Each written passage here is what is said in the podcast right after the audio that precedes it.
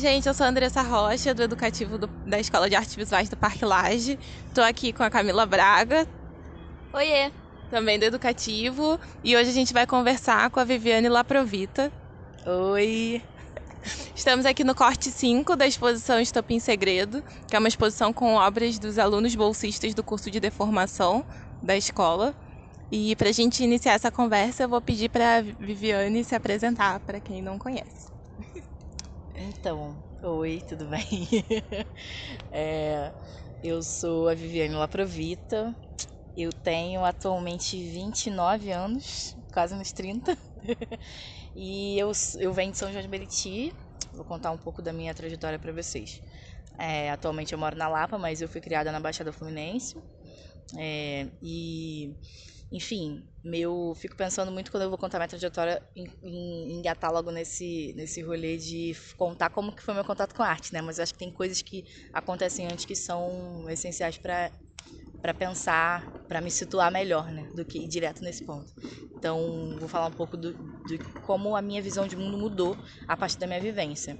Eu sou de São João de Meriti, mas é, quando eu tinha mais ou menos uns 14 para 15 anos, eu fui estudar na FATEC, que era em São Cristóvão, e acho que foi uma das primeiras experiências que me movimentaram, é, porque eu saí do meu bairro e comecei a circular na cidade.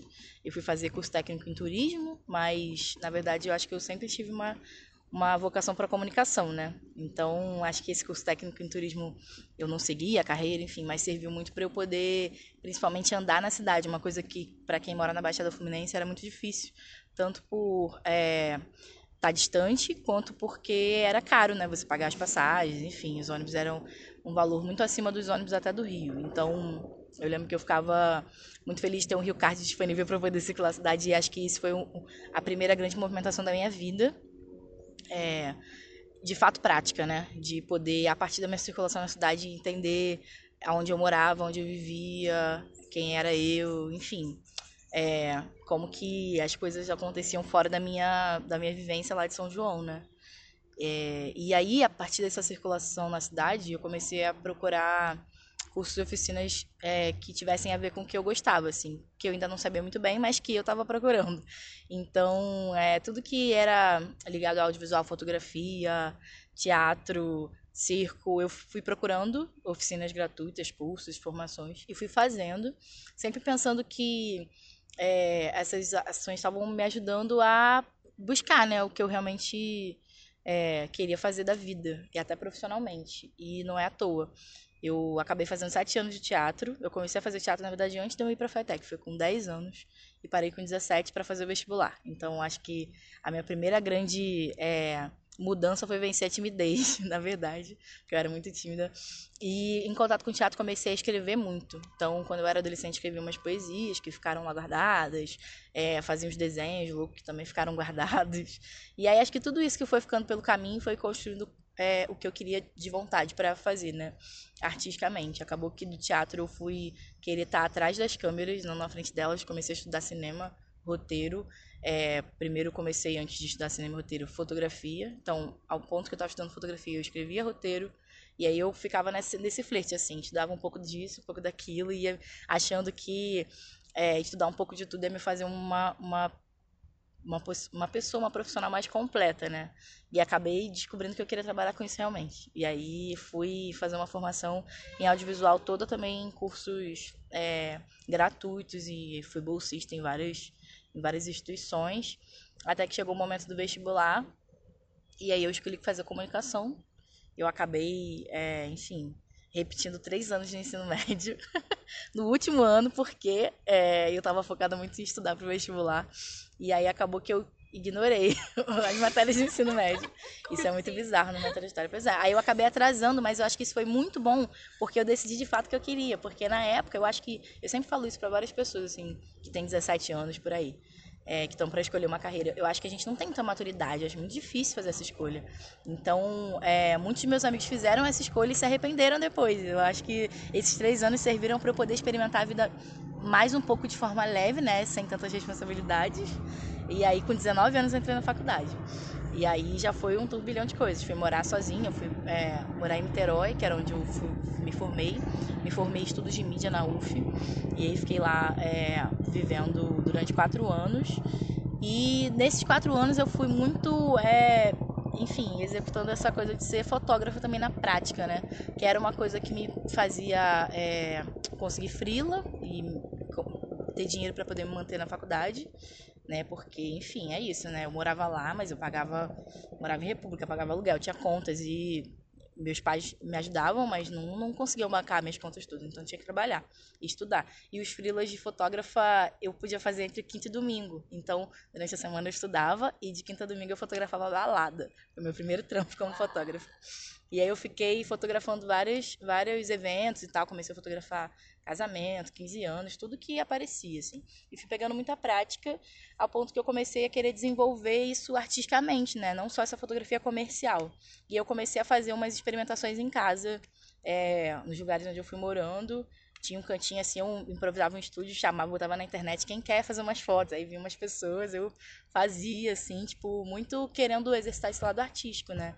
Que eu sentia muita falta, porque é isso, acho que eu sempre fui, sempre tive essa vontade de fazer arte de qualquer forma. Então, pensar em fotografia trabalhando comercialmente me deixava muito incomodada. Aí, enfim, é, vamos voltar pro foco. Desculpa. Não, imagina. Aí, bom, falei tudo isso para vocês entenderem quais, quais foram as minhas primeiras é, manifestações artísticas mesmo da vida, né? Não só para entender que eu comecei a escrever também por essa influência do teatro, comecei a fotografar pensando nessa coisa do cinema e as coisas foram se desenhando assim na minha vida. Eu acho que por eu não ter medo de tentar, né, de me enfiar em tudo e todo mundo sempre falava você não, não decide uma coisa e eu ficava um pouco aflita com isso e até é, artisticamente é uma coisa que até hoje eu me questiono, mas eu tenho tentado deixar isso mais leve, porque eu acho que ser tão múltipla em questões de linguagem artística, enfim, de poder fazer várias, vários tipos de, de, enfim, fotografar, filmar, editar, escrever, fazer poesia, tudo isso eu acho que me complementa enquanto artista, não, é, não me atrapalha, sabe? Eu acho que durante muito tempo eu fiquei lutando contra isso, mas acabei entendendo que era o meu jeito de viver de ser mesmo e que isso era bom, não era ruim. E aí, enfim, depois que eu me formei na faculdade, eu continuei como fotógrafa, mas fui também profissionalmente trabalhando mais com edição de vídeo e e aí a fotografia passou a ser muito mais artística e não comercial. E aí eu consegui atingir isso que me deixou muito feliz, né? De não ter que ficar trabalhando, porque acaba que eu, eu fiquei oito anos mais ou menos como freela de, fotó de fotógrafo. E eu acho que desses oito anos, os dois primeiros eu tinha esse brilho no olhar com a fotografia e os outros eu tava tipo no automático, assim. Aquilo me incomodava muito, porque com o audiovisual não, não funcionava assim. Eu continuava fazendo os meus meus vídeos e tal, é, de boa, mas com a fotografia parecia que eu tava engessado, com o olhar engessado. E aí, enfim, ter saído um pouco desse, desse lugar de trabalhar como fotógrafo me ajudou, eu acho, artisticamente, porque é, as linguagens que eu sempre escolhi foram é, fotografia e vídeo. Então, eu acho que voltar com esse contato com a fotografia mais artística me ajudou muito a pensar o meu trabalho, que é hoje, né? E definir que a fotografia faz parte dele, não tem jeito. É o que eu, o que eu amo fazer. E aí, não é à toa, né? É, também tem uma questão que, tipo, na minha família, eu sou uma das, praticamente a única, eu acho, que faz é, coisas relacionadas à arte, assim. Meus pais eram músicos, então isso já é uma grande influência, mas é, artes visuais, vídeo, fotografia, eu era dessa minha geração a única. E eu tive uma pessoa que foi meu avô, que era fotógrafo, mas que, apesar de tudo, eu não tive a oportunidade de conversar com ele sobre isso, porque eu decidi ser fotógrafa por um acaso da vida depois que ele já tinha falecido. Então, é, eu cresci com essa referência de ter muitos retratos da família, coisas que eu via que, sei lá, meus amigos não tinham, né? Era muito difícil essa memória das famílias. E que o meu avô tinha um olhar muito, muito sensível para pessoas. Ele é um retratista incrível. E eu acho que eu, não é à toa, né, que eu cresci vendo essas fotos, elas me influenciaram, assim. E aí eu fico muito pensando em como poderia ser legal eu ter tido essa conversa com ele, assim, sabe? Eu ter ele, eu ter descoberto essa, essa vontade de ser fotógrafa quando ele ainda estava vivo, acho que seria um outro rolê, mas tudo acontece por um motivo também, né? E eu fico pensando que hoje a minha família olha o meu trabalho e se identifica, tem uma memória muito grande do meu avô, que eu acho que não vem só no meu olhar, né? É, essa referência dele, porque eu acho que nosso trabalho é bem parecido.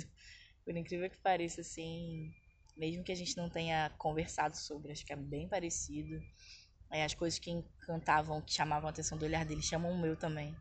É, então, tanto que meu pai, que é filho dele, né, vê as, as fotografias que eu faço e fica encantado, emocionado, diz que são muito parecidas. Eu acho isso lindo. Sempre fico toda boba, assim.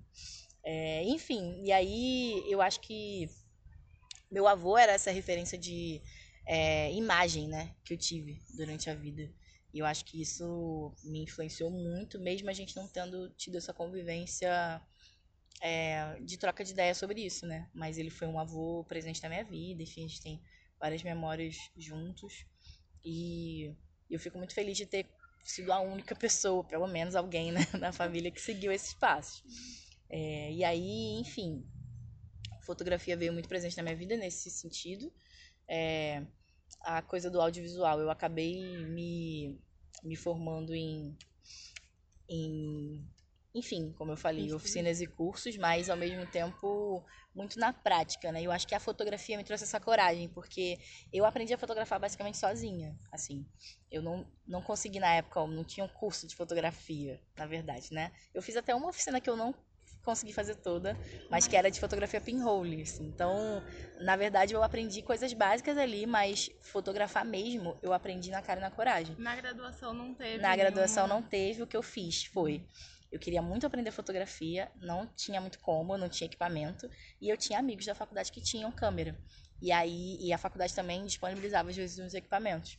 E aí eu ficava pegando emprestado câmera com amigo, marcando de fazer passeio para aprender, sabe? Passeio fotográfico para aprender.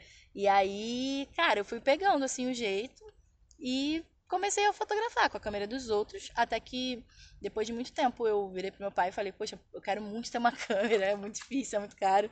E ele falou: "Não, é isso que você quer de verdade? Então a gente vai dar um jeito". Me ajudou, parcelou em um milhão de vezes e comprou a primeira câmera para mim.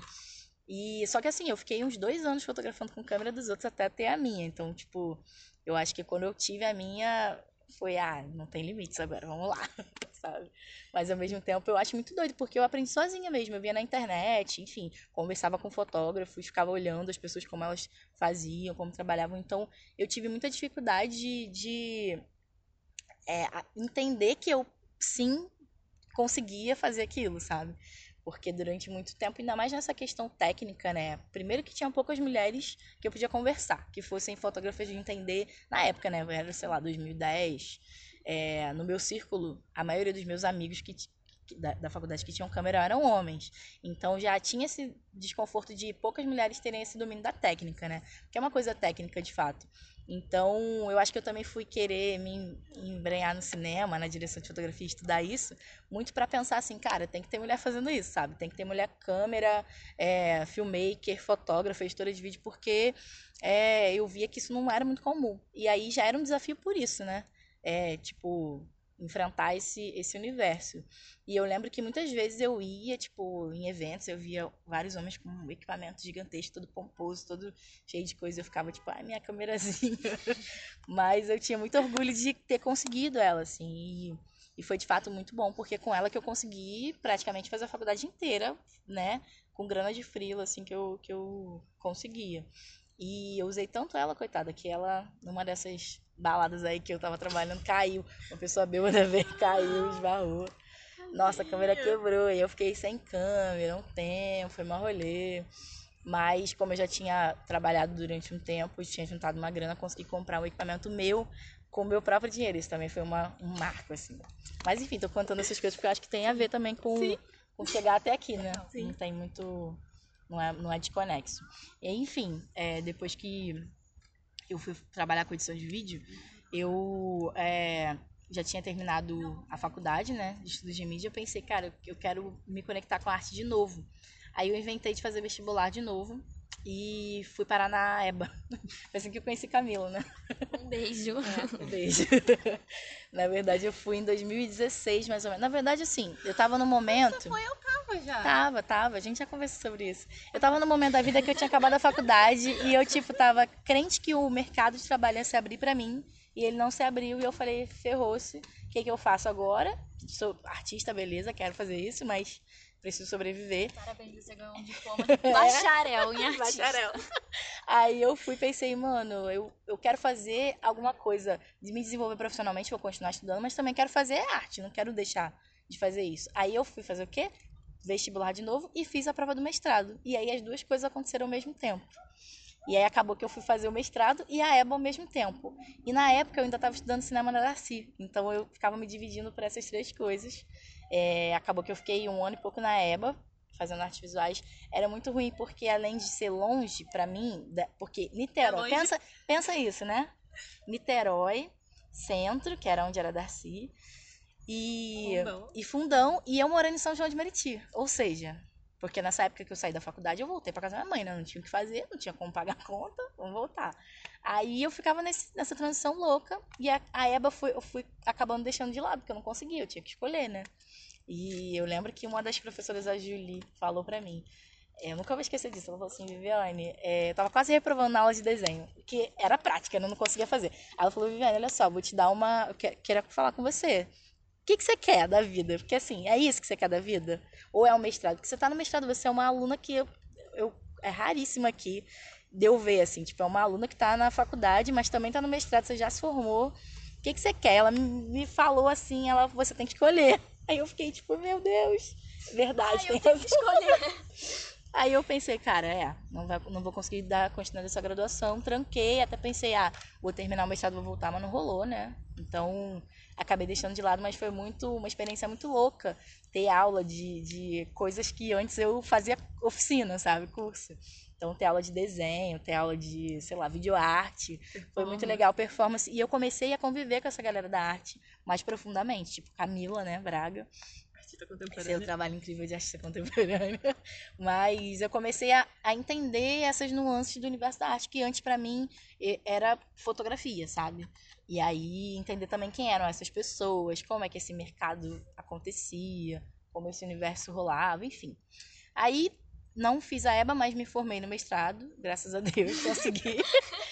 então, foi uma conquista também, mas nesse tempo não deixei de fazer minhas coisas. Acabei, acabou que é, no final do mestrado eu decidi que eu voltaria a ter contato com arte, porque é isso, né? Fazer mestrado, trabalhar, demanda muito tempo.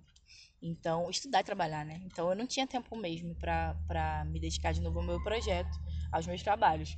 E aí, quando eu acabei o mestrado, que foi em março de 2019, eu prometi para mim mesma que seria que 2019 seria um ano que eu faria de novo tudo que, eu, que me fazia meu olho brilhar. Aí lá fui eu me inscrevendo para Arquilagem. e acabou que eu entrei aqui. Então, tipo, foi muito bom, porque eu acabei o mestrado depois de uma grande pressão de trabalho, de vida profissional, de vida adulta, e entrei aqui. E aí foi desacelerar total, assim. E aí fiquei aqui, foi muito incrível.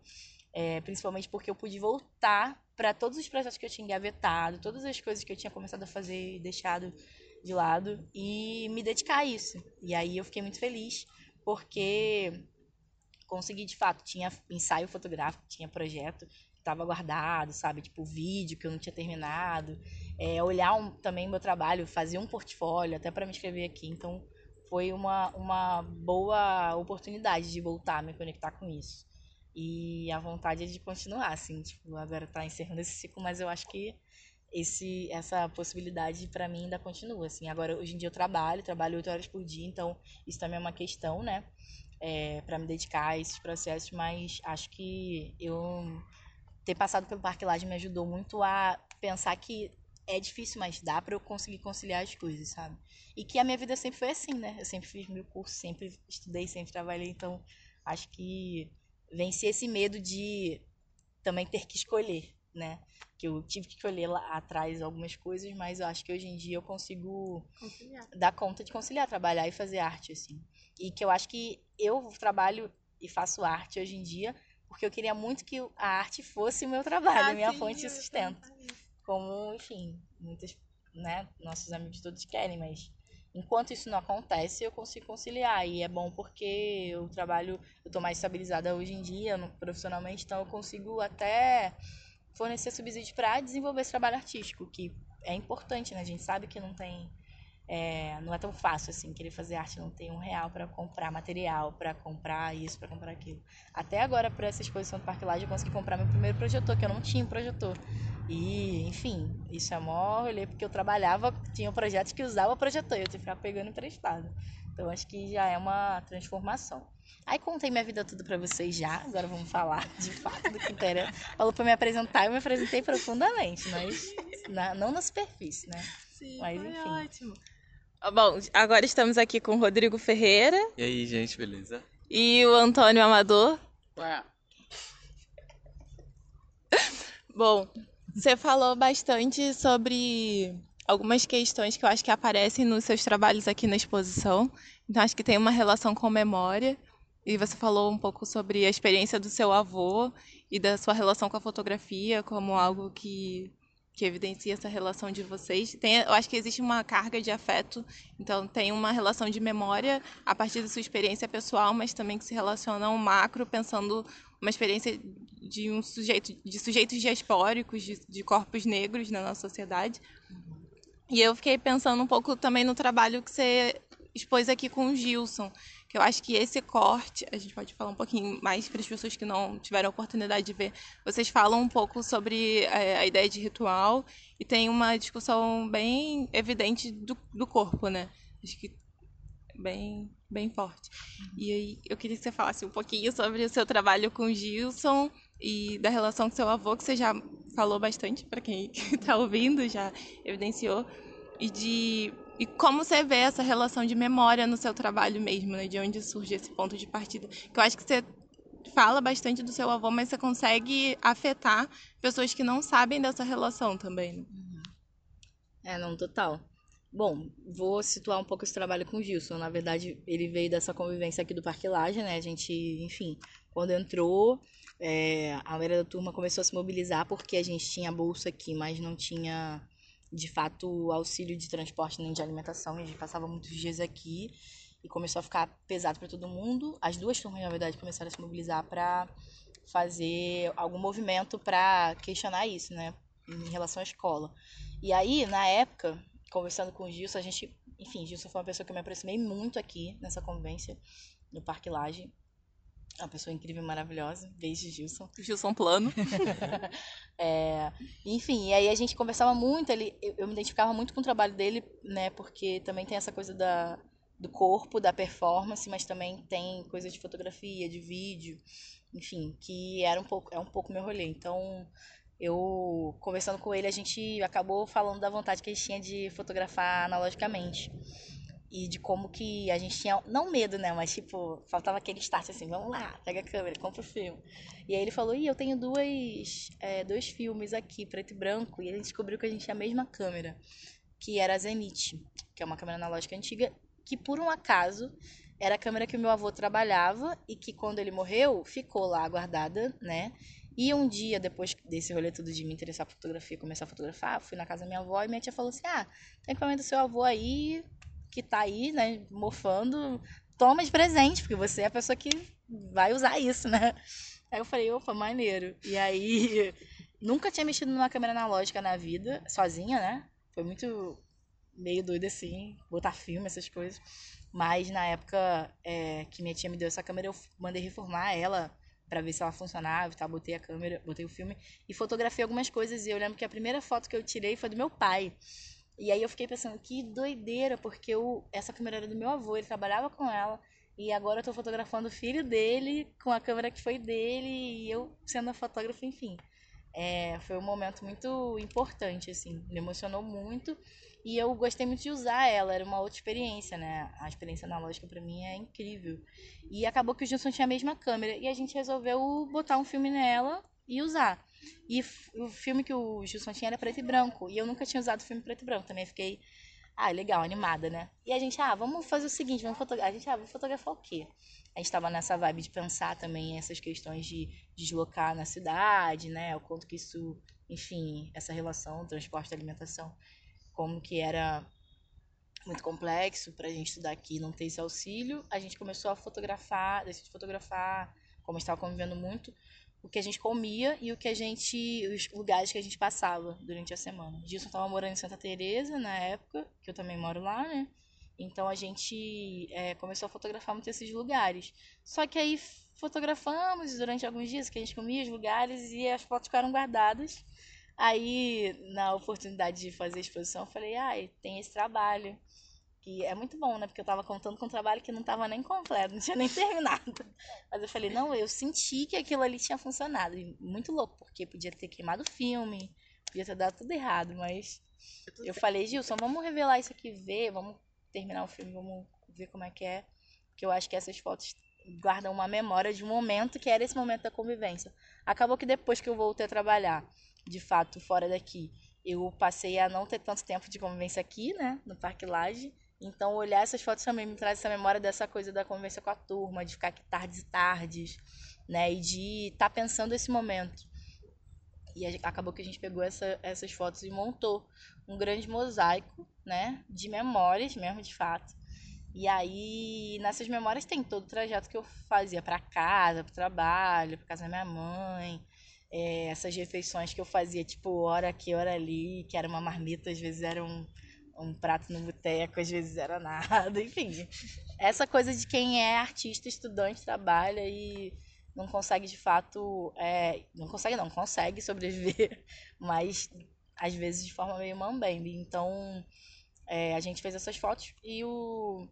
Ficou muito legal o resultado, eu gostei muito. Acabou que é, foi muito boa a experiência de fotografar em preto e branco. E o meu pai, quando visitou a exposição, olhou essas fotos e falou, identificou. Eu fiquei de cara. Ele olhou e identificou as que eu tinha tirado. Nossa. E ele falou assim: o seu olhar é muito igual ao do seu avô. Aí eu fiquei, tipo, arrepiada. E eu falei, nossa, e ele ficou emocionado. E chorei, chorou. Aí a gente ficou, tipo, ah. Mas, mas foi muito bom, assim, poder ter, é, por coincidência, né?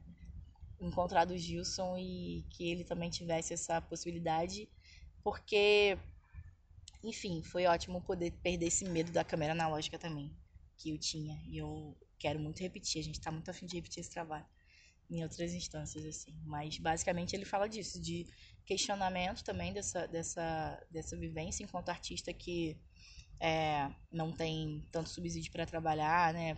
de, de transporte e alimentação do dia a dia, do cotidiano, mas também de uma convivência afetiva, que eu acho que não só minha com Gilson, mas é, da memória que traz a nossa convivência afetiva familiar, né?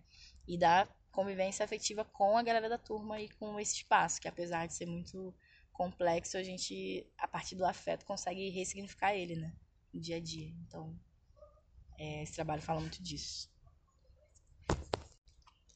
É, além desse trabalho, você colocou, teve um outro que eu acho que foi que gerou maior interesse do público e que remete um pouco a essa influência que você teve desse dado da sua vida, eu acho um pouco de ser uma artista que utiliza diversas linguagens, que eu acho que isso é um dado também da arte contemporânea, né? Uhum. Acho que essa capacidade de você conseguir é, pensar e produzir a sua poética em diferentes materiais foi a, é, a obra Olhos de Azevis, que você colocou a projeção dos olhos do seu pai.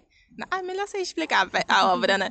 Mas eu, eu queria que você falasse um pouquinho dessa obra, porque eu acho que tem uma, uma relação bem potente entre essa obra e o trabalho De Volta, de Dani Santizo, que é um, um outro artista que participa do corte. O corte é formado pela Viviane Laprovita, que está aqui na, nessa conversa com a gente, é, Jambi Santizo, ou Dani Santizo, Lorena... Lorena Fazanese. Fazanese e Sofia Pinheiro.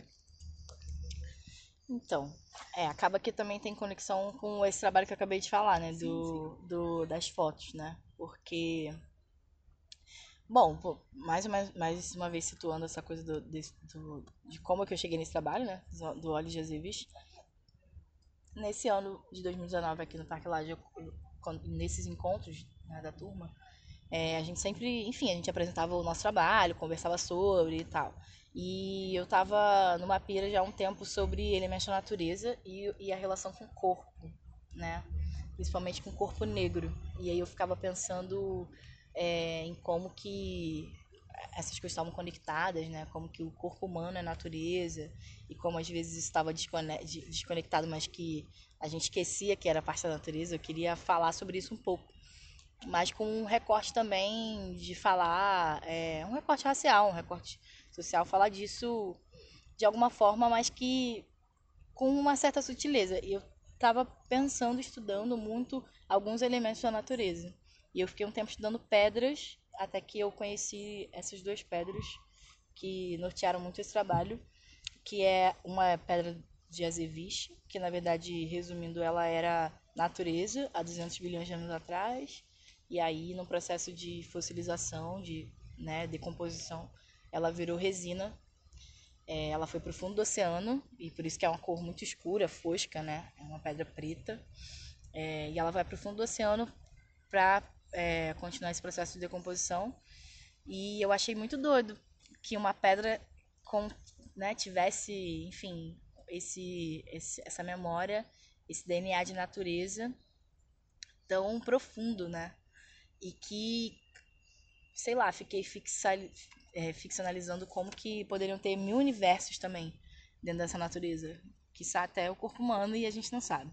E aí fiquei nesse facinho por essa pedra, até que fui pensar esse trabalho para cá. Já estava um tempo também querendo fazer é, videoarte, mas alguma coisa com vídeo que não fosse só projetado na parede, então já era um desejo meu tirar, né, é, transformar isso em outro, em outro plano, né, numa coisa materializar mais isso, porque eu acho que o vídeo fica muito no digital e é um incômodo que eu tenho enquanto artista, assim, de trabalhar muito com digital e ficar eu fico com uma vontade de que isso transborde, sabe? E aí eu acabei juntando as duas coisas e fiquei um tempo pensando que eu queria projetar nessa pedra. E aí o meu pai foi me visitar lá em casa no final de semana. Aí eu falei, pai, é. Contei para ele que eu tava pensando, né? Aí eu olhei muito para ele. Desde pequena, eu sempre tenho um fascínio com os olhos do meu pai. Porque eles são bem escuros mesmo, né? Bem negros. E tem em volta dos olhos uma, tipo uma auréola azul, assim, é muito doido. E eu ficava olhando aqueles olhos, aqueles olhos, e ficava, nossa, que linda. Eu achava sempre os olhos escuros mais bonitos até do que os claros, que é o contrário do padrão, mas enfim. E aí eu ficava viajando nisso, e por um acaso, eu comecei a pensar na semelhança dos olhos do meu pai com aquela pedra, né? E eu falei, pai, você não vai entender muito não, mas deixa eu filmar seus olhos aqui antes de você ir embora rapidinho. Aí ele, tá bom. Aí ele parou lá, filmei, aí eu falei, ah, eu acho que eu vou fazer um negócio com isso. Ele, não, tudo bem. Aí guardei. Aí pensei, cara, eu vou testar isso. Fazer uma projeção mapeada na, na pedra. Que era o que eu já queria também, né? Não projetar só na parede. E aí acabou que ficou perfeito o encaixe da coisa, né, visualmente, mas para além disso, para mim foi um start assim, um estalo, porque fazia todo sentido os olhos do meu pai, né, que, enfim, corpo negro da onde eu, na, de onde eu vim, é, que traz uma memória ancestral, né? E principalmente esse signo do olhar, é, relacionado a essa pedra que tem natureza, que também traz uma memória ancestral, né? Da natureza da, do corpo humano, dos seres vivos, e de como que isso era potente. E aí eu resolvi juntar as duas coisas. E para completar, tinha uma expressão que eu sempre ouvia e lia, né? É muito falada na literatura, que se chama óleo de azeviche que acabou batizando a obra, mas que está é, tá relacionada a falar dos olhos negros. Então eu acabei relacionando isso com a obra e falei, cara, tem que ser olhos de Azeviche, é isso, são os olhos do meu pai. Faz todo sentido para mim. É uma obra relacional, né? Enfim, eu, eu tenho muito afeto. E também por esse processo que foi um processo que não teve tanta pressão, assim, ele foi acontecendo naturalmente, né? Eu acredito muito na, na, não nas coincidências, mas nos caminhos que a gente escolhe quando está fazendo um, um, processo artístico, né? Que às vezes eles são é, pretensiosos, às vezes não. E acho que esse trabalho foi muito um vamos lá, vamos estudando, vamos sentindo, vamos, sabe, deixando isso afetar para ver de onde, aonde chega, para onde leva, e levou para esse trabalho. Que acabou que eu, enfim, nesse estudo das pedras também me deparei com outras pedras e escolhi é, usar também 5 kg de turmalina negra, que é uma outra pedra que não necessariamente tem parentesco com a azeviche, mas que eu queria um monte de. É, eu queria fazer, na verdade, eu falo, pra vocês eu falo a verdade. Eu queria fazer uma, uma montanha de pedra, mas a pedra de Azeviche é uma pedra rara e é cara pra caramba. Então, é, eu tive que comprar de, tipo, acho que veio do Rio Grande do Sul. E eu só consegui comprar uma pedra de Azeviche, pequena. E aí, o que eu imaginava, a princípio, que era essa montanha de pedra, não rolou. Aí eu fui estudando outras possibilidades de pedra que fossem de cor escura também. cheguei na turmalina negra. Porque eu queria esse efeito visual da, da, de uma montanha de pedra saindo do mar. Então, é, acabou que eu coloquei num aquário, resolvi colocar num aquário, porque eu, fiquei muito tempo pensando sobre esse formato. Né? Mas resolvi colocar num aquário, é, que era onde eu coloquei, conseguiria colocar água, né? Enfim, de fato. E aí ficou essa coisa da água, com as pedras saindo, uma água vermelha, né? Que para mim também tem uma relação com isso. Com as pedras saindo e, e eu chamo esse trabalho também, ele faz parte de uma série chamada Reação, que é o estudo, que pensa o estudo dos corpos, é, da transformação dos corpos pela ação do tempo. Então, tipo, acaba que os olhos de Azeviche, além de falar de tudo isso, né, dessa memória ancestral e tal, da natureza, do corpo negro que tá ali, mas que é uma tá numa sutileza, né, que era o que eu queria mesmo, poder falar disso de uma forma mais sutil. Mas também tem relação com essa coisa do de como que a natureza vai se transformando, de como que é, o corpo humano tá hora se afastando, mas que eu queria que essa essência ficasse clara, sabe? Que a gente se reconectasse com isso.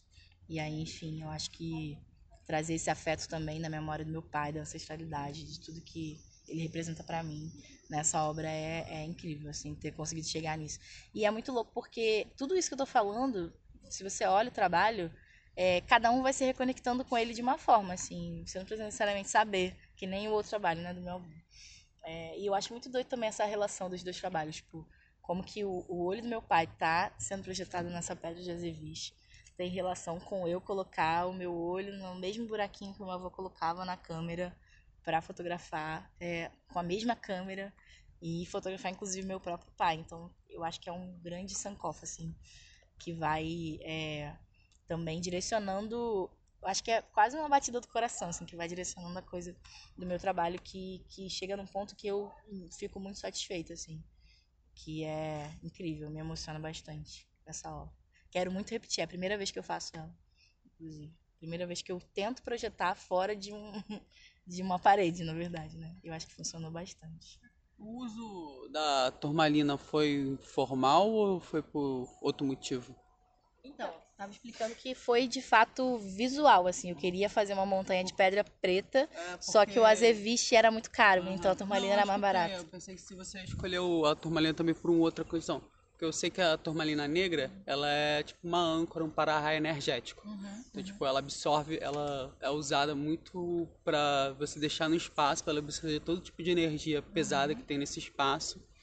E depois você vai banhando ela para movimentar esse espaço, né? Tipo, aí deixa um tempo lá, ela vai concentrar essa energia e tipo vai da da condição de acreditar de cada um, né? Mas ela tem essa condição de. E é interessante pensar que ela estava ancorando um azeviche, sabe? E, e num, num mar vermelho, sabe? Tipo, é muito interessante pensar. Eu não, tinha, eu não, não sabia que era turmalina faz muito sentido ser turmalina, não ser, sei lá, um asfalto, sabe? Tipo... Então, não foi à toa. Eu descobri isso depois que eu escolhi a turma. Eu, eu fui estudando também esse, que, que eu não falei ainda, desse poder das pedras, né? Místico, curativo, enfim, de, do que elas provocam, do que elas invocam.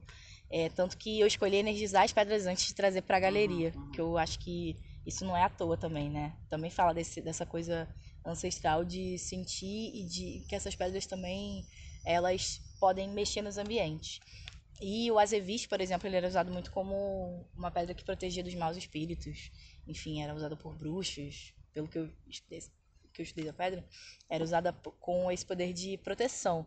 E a turmalina negra absorve, né? E eu fiquei pensando muito isso. Tem, depois que eu escolhi trabalhar com a turmalina negra, eu fui estudando ela também, percebi que fazia sentido, mas que eu também não queria entrar muito nessa seara de explicar isso no trabalho. Eu queria que. Porque para mim é, é, ah, é, é uhum. enérgico de fato, sabe? Uhum.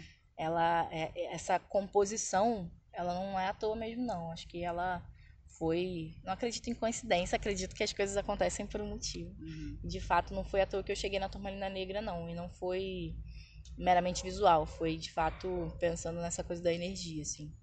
E que eu acho que é um trabalho que chama atenção também, não, não é à toa, porque tem uma, uma coisa enérgica ali. Inclusive, fiquei refletindo muito sobre isso. Fiquei pensando, ah, vou energizar as pedras de trazer para a galeria, porque eu acabei trabalhando aqui na exposição da arte na IFE, como educadora, foi assim que conheci a Andressa e tal.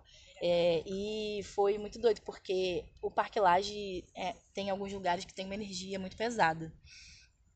Transitando eu sentia isso. E aqui nas Cavalariças, eu também sentia, ficava, passei muito tempo aqui, como vocês, né, enfim eu também sentia, às vezes a gente ficava meio, sabe, batia umas bads, eu ficava. Porque eu acho que tem uma história aqui que eu não sei de fato, mas que muitas coisas aconteceram, né? Nesse ambiente como um todo. Então, acho que é, trazer a energia das pedras para cá, né? Pode ser também uma, uma forma de deixar a coisa mais leve, né? Que as pedras absorvam essa energia de fato. Mas que é um ambiente que traz, provoca uns incômodos, assim, eu acho. Não sei vocês. Eu acho muito bonito, porque popularmente a gente talvez pode dizer que essas, essas pedras são sobre mal olhado, né?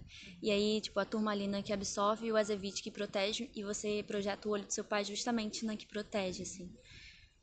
Só. É, bonito, faz sentido. É bom conversar sobre o trabalho, que a gente vai tendo umas percepções que a gente não tinha. Muito e bom. a cor do mar? Você coloca um mar vermelho. E durante a exposição, muitas muitas pessoas sempre perguntam assim: ah, esse mar é sangue? Ou tem alguma relação com isso?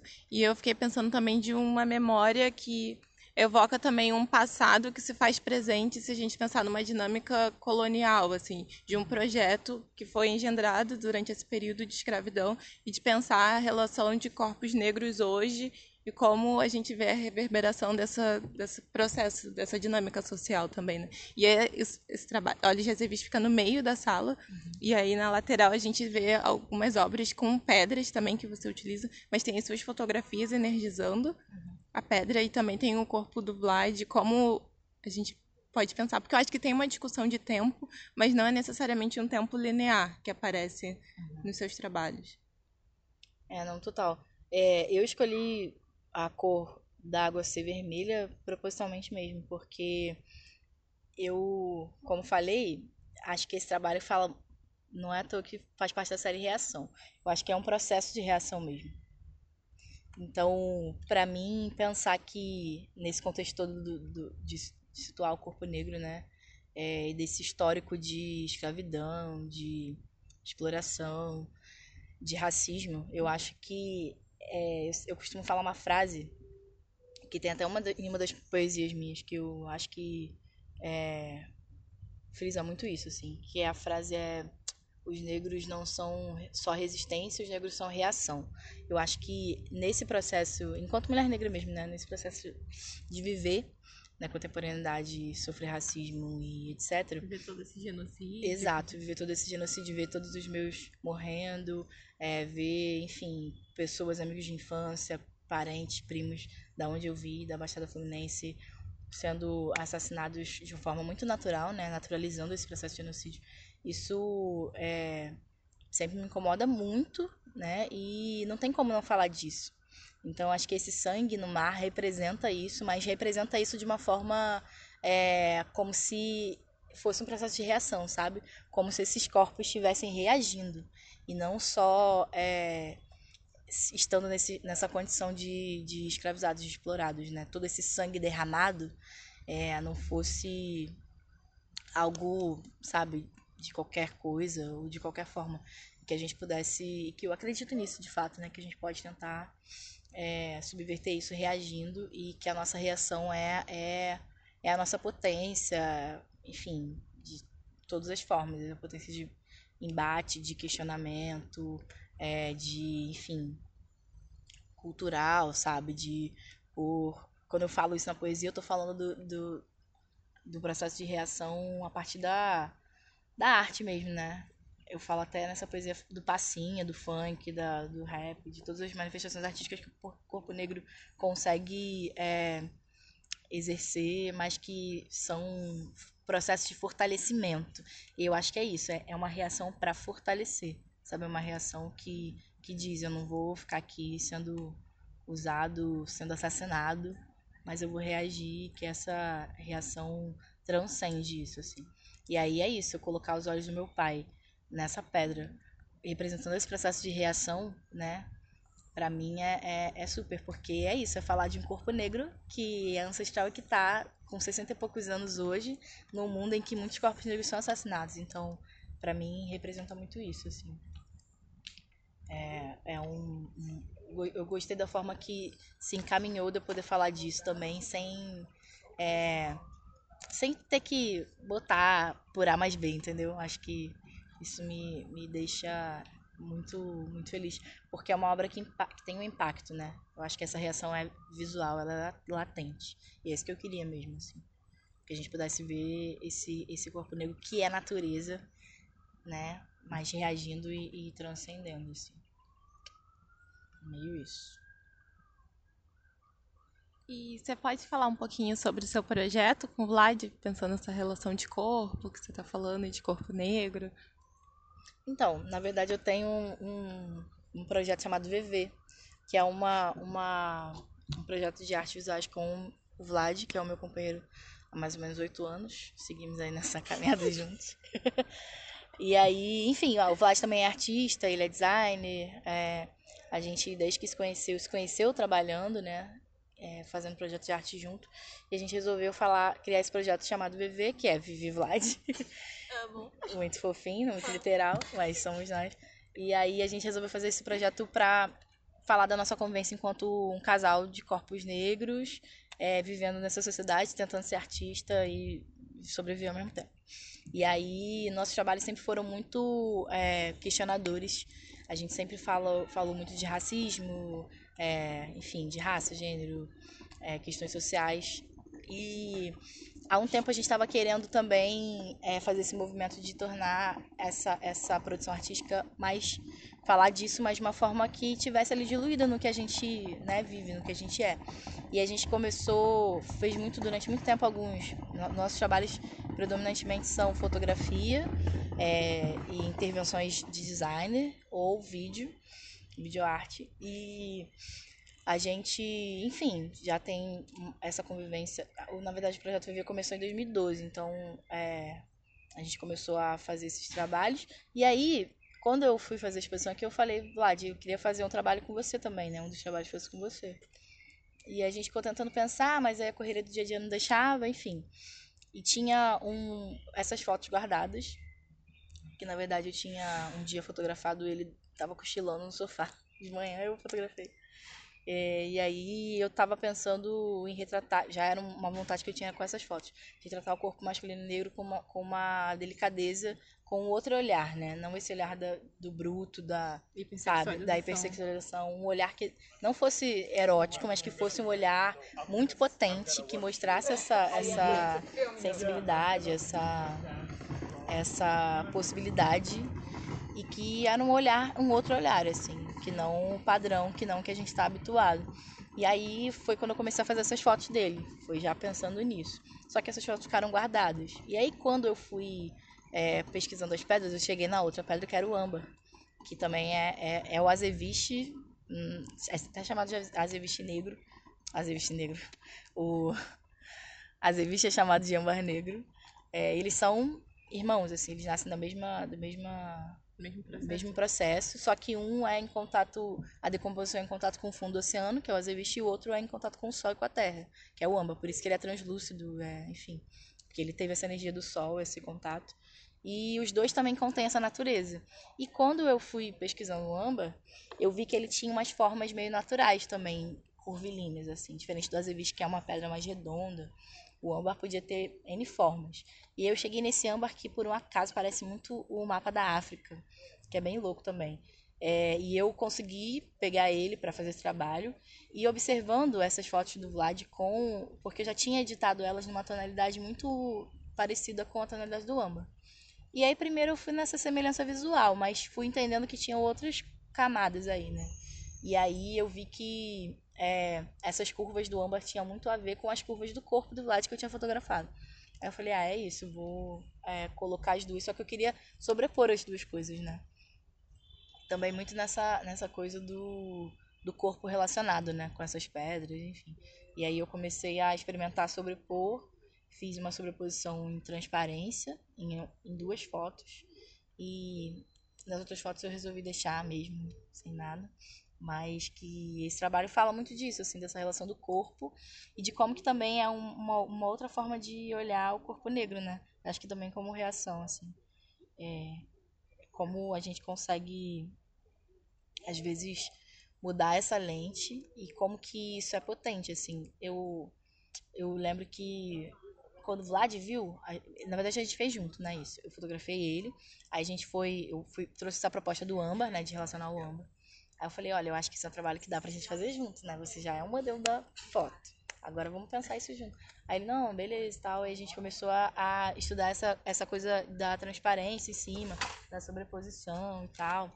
E aí a gente foi se ajudando, né, tecnicamente, mas também pensando esse significado do âmbar juntos.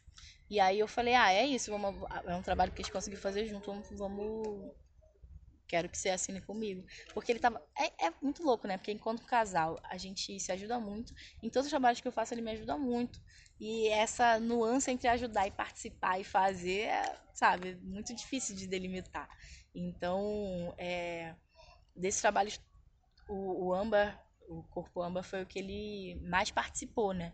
Por isso que eu convidei ele também para assinar comigo, mas praticamente é isso. Ele, sempre que ele me ajuda, ele está fazendo, né? Ele está ajudando criativamente, ele está pensando. E é, na verdade, a primeira vez nesse, nessa exposição que eu, é, nos outros trabalhos, não conto com a ajuda dele, porque na correria do dia a dia ele não conseguiu. O, o Óleo Azeviche, as fotos que eu fiz com o Gilson foi um trabalho que eu escolhi fazer com o Gilson, enfim. A coisa da energização da cachoeira ele ajudou a, a registrar, junto com o Gilson também, mas e eu fiquei até conversando com ele como que é louco, porque é a primeira vez que eu consigo me desprender disso e fazer uma coisa de forma independente, mas que ao mesmo tempo tem ele ali, sabe? Tem ele comigo, tem não tem como, sabe? E, e foi muito legal, porque ficou um resultado ótimo do, do Corpo Amba. E foi essa vontade também de desengavetar alguns projetos, né, que eu tinha e que, enfim, às vezes a gente consegue ter várias ideias, eu e ele em casa, tem mil possibilidades, mil projetos, mas muitas coisas ficam guardadas. Então também é um movimento e que eu acho que eu estou trazendo, puxando ele para voltar a se reconectar também com esse processo do, de, dos trabalhos artísticos, né? Porque, enfim, a correria às vezes não deixa. E aí ele ficou super animado e tá até com planos de vir aqui pro Parque Laje nesse ano. Vamos ver se ele vem, consegue. Aí vai ser minha vez, é, vai ser minha vez fazer a, ajudar ele na obra do final do ano. Mas enfim. E no corpo âmbar você coloca o âmbar num espelho. E aí eu fiquei pensando nessa relação de, de construção imagética, né? Que você trabalha bastante com fotografia nessa série, mas você também dá o espelho para o visitante manipular. Então ele pode fazer um jogo com a luz da galeria, de ver as posições da pedra e de, de pensar outras, outras formas. Exatamente. Então, eu queria trazer a pedra para a galeria também, né? E eu fiquei pensando como. E aí eu fiquei nesse impasse porque eu, eu, eu achava que não bastava só trazer ela na fotografia, né? Porque a, a, sobreposição que eu faço em transparência é uma foto da pedra, mas eu queria que ela tivesse na galeria. Eu energizei ela para ela estar na galeria. Então eu fiquei pensando que também esse corpo eu queria que ele saltasse, sabe? E aí trazer a pedra é ter essa representação.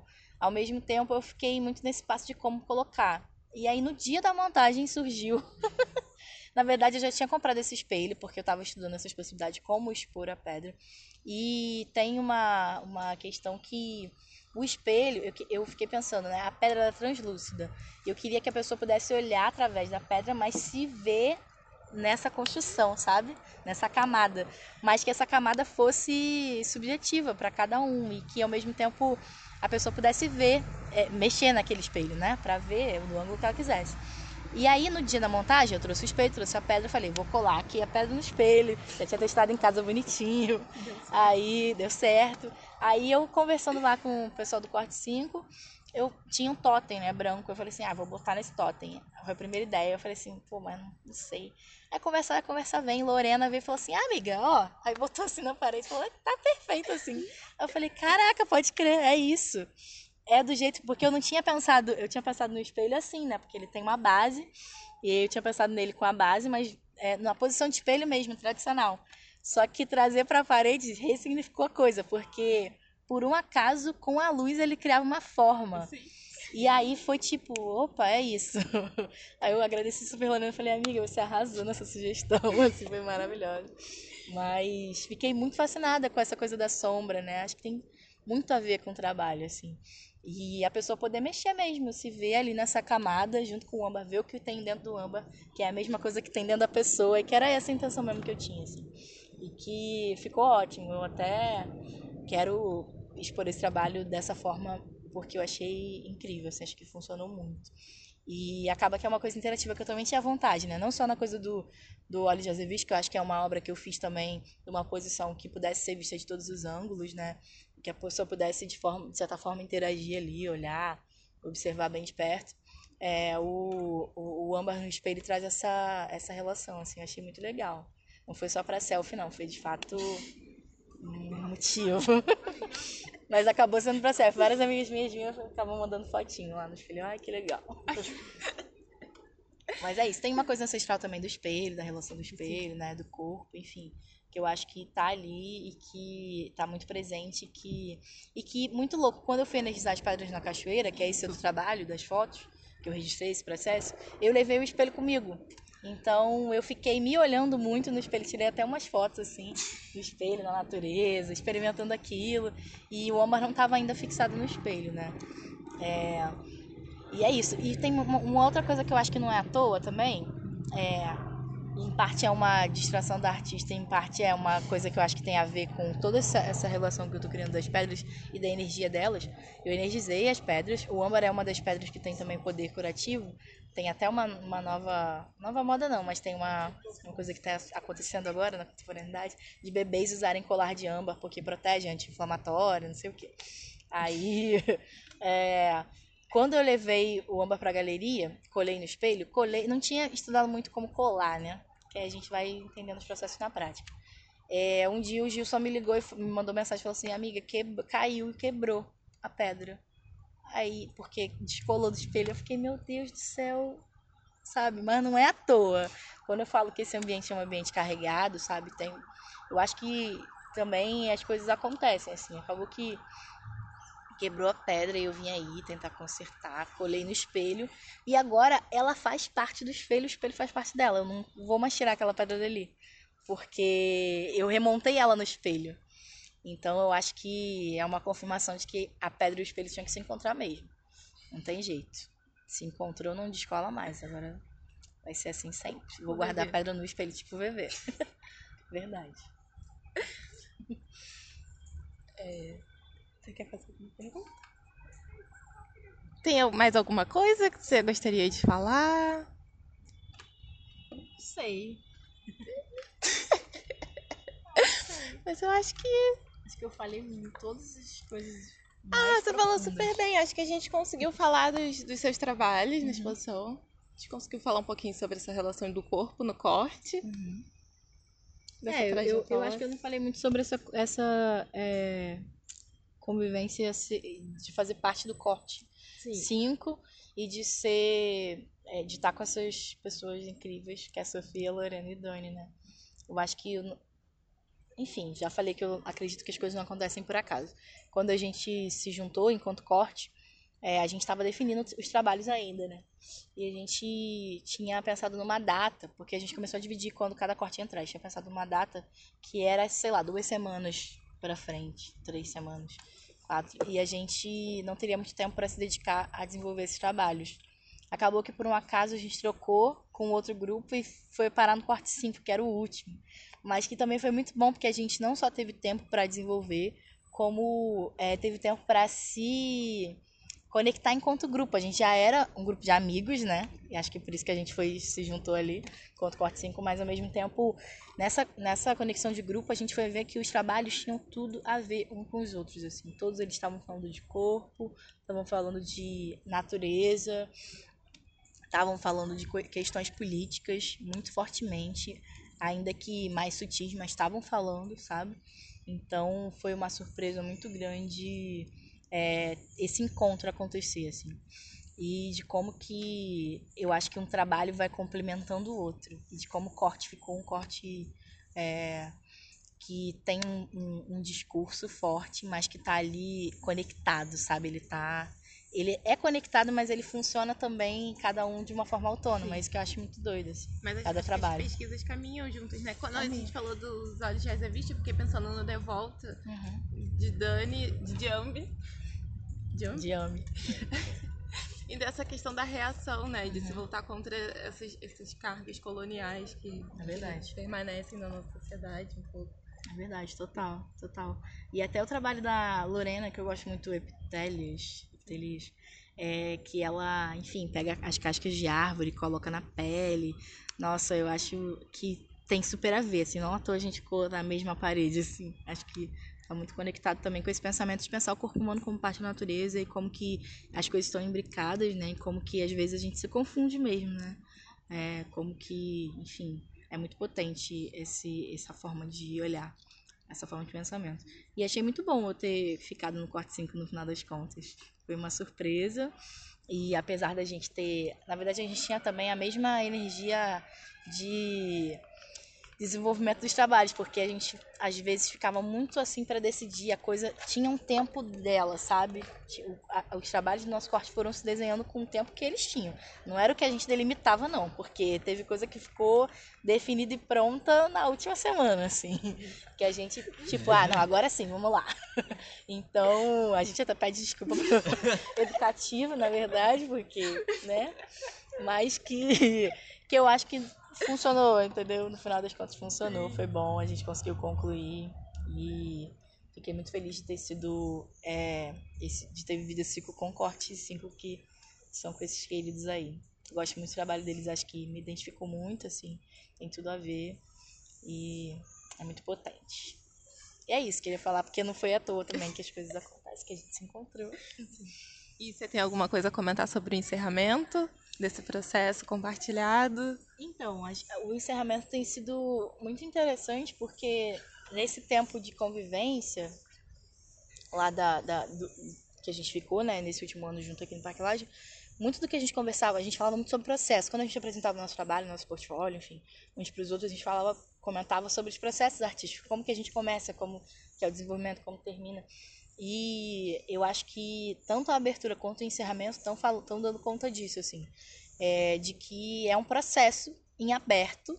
Muitas vezes, mesmo quando a obra está concluída, continua em aberto, né? Porque é, é uma coisa que vai se ressignificando, vai se transformando. E a, nesse processo agora de encerramento, mesmo que a gente não tenha conseguido passar a semana toda juntos, sabe? Que um veio num dia, outro no outro, a gente começou a intervir na galeria. Eu acho que é um, uma, uma, um reflexo muito do que, de todos esses anseios que a gente tinha, de todas as conversas que a gente teve durante um ano também, né? É, de poder também questionar esse cubo branco, de, enfim, trazer a coisa do corpo, da escrita que vai subindo, vai transcendendo pra, na própria parede, né? E dessa intervenção também que o público pode estar tá fazendo nesse espaço. É, foi muito legal essa semana, porque no dia que eu tava. Eu resolvi fazer um desenho na parede, no dia que eu tava pintando aqui, veio uma. Tava uma moça na galeria já tinha, já tinha passado da hora, inclusive. A gente foi ficando mais um pouco. É, e ela virou pra mim e falou assim: Ah, é assim, é. Qualquer pessoa pode vir, qualquer pessoa não, mas uma pessoa pode vir aqui pintar, desenhar na parede, escrever. Eu falei, ah, pode. Aí ela, tá bom, então, essa tinta aqui pode usar? Eu falei, pode. Ela foi, pegou e começou a pintar, escrever. Ficou um tempo, aí fez outras coisas. E aí as pessoas vieram perguntar, os meus colegas do, da turma, assim, ah, quem é ela? Você conhece? Eu falei, não, ela é um visitante que tá aí. Eu achei isso tão fascinante, porque era mesmo que a gente queria, assim, essa possibilidade da, da interação, da intervenção. Qualquer um vai lá, é, pode ser artista, pode fazer, pode participar, né? Que eu acho que isso foi o que a gente questionou o ano inteiro, conversou o ano inteiro. Então é muito bom ver que esse processo de encerramento tá falando disso, assim. E acho que vai ser muito legal esses próximos dias, que ainda estão quase acabando, mas cortado o coração nesse momento. Mas que eu acho que vai ser bom, né? Final de semana, tem um movimento no Parque Laje mais. É, de fato maior, né? Acho que é legal pensar isso acontecendo. Aí uma coisa que eu tinha pensado em comentar e acabei esquecendo. Você falou da sua experiência enquanto educadora em arte naif, e eu acho que isso ficou bem evidente na, na sua relação é, enquanto artista, enquanto pessoa que produz obras e também pensar no público e pensar como as pessoas vão ver as obras, quais maneiras e quais públicos e tudo mais. É, não, acho que acho que tem a ver mesmo, né? Meu, meu pai mesmo, quando veio visitar, falou assim, ele teve um momento que ele virou pra, mim e falou, nossa, que louco, porque eu olhei aqui a, obra Olhos de Azeviche de vários ângulos e parecia que ela estava olhando para mim, meus olhos estavam olhando para mim, eu olhei, muito louco, né, porque é legal pensar também essa, essa questão, porque eu de fato fiz as obras pensando numa interação. Acaba que as outras duas, os outros trabalhos de foto, que é o que eu tenho com o Gilson e o, e o registro da energização, eu acho que não foi tanto, mas que eu consegui ainda assim. Eu acho que eu tenho essa vontade de, de pensar a obra de forma mais interativa justamente por essa experiência, de ter ficado um tempo trabalhando educativo, né? Eu nunca tinha participado disso antes. Então, trabalhar aqui na exposição de arte naif no Parque Laje foi muito bom, porque eu via que tinha algumas obras que as pessoas podiam chegar mais perto, olhar, sabe, sem essa, essa questão, botar a mão, enfim eram obras que é, é, traziam mais essa possibilidade, né, de construção de significado para a própria pessoa, né, aproximação. Acho que a arte é isso, ela tem que estar tá próxima. Não, não necessariamente, acredito que não é uma coisa que fica na parede, acabou, entendeu? Acho que foi legal também poder pensar. É, e também pensar como que o educativo que estaria na exposição agora é, trabalharia com as obras, né? Acho que tenho certeza que foi maravilhoso aí esse processo que vocês super é, ajudaram a potencializar, né? Essas leituras aí pra gente. Obrigada. Ai, obrigada, Viviane Laprovita. Obrigada a todo mundo que ouviu. A gente vai encerrar a conversa. Então, ou não, não sei. Passou rapidinho. Queria agradecer também ao Rodrigo Ferreira, Antônio Amador e a Camila Braga, que participaram dessa conversa. Agradecer a Viviane Laprovita pela disponibilidade, pela generosidade no tempo. E é isso. Obrigada, gente.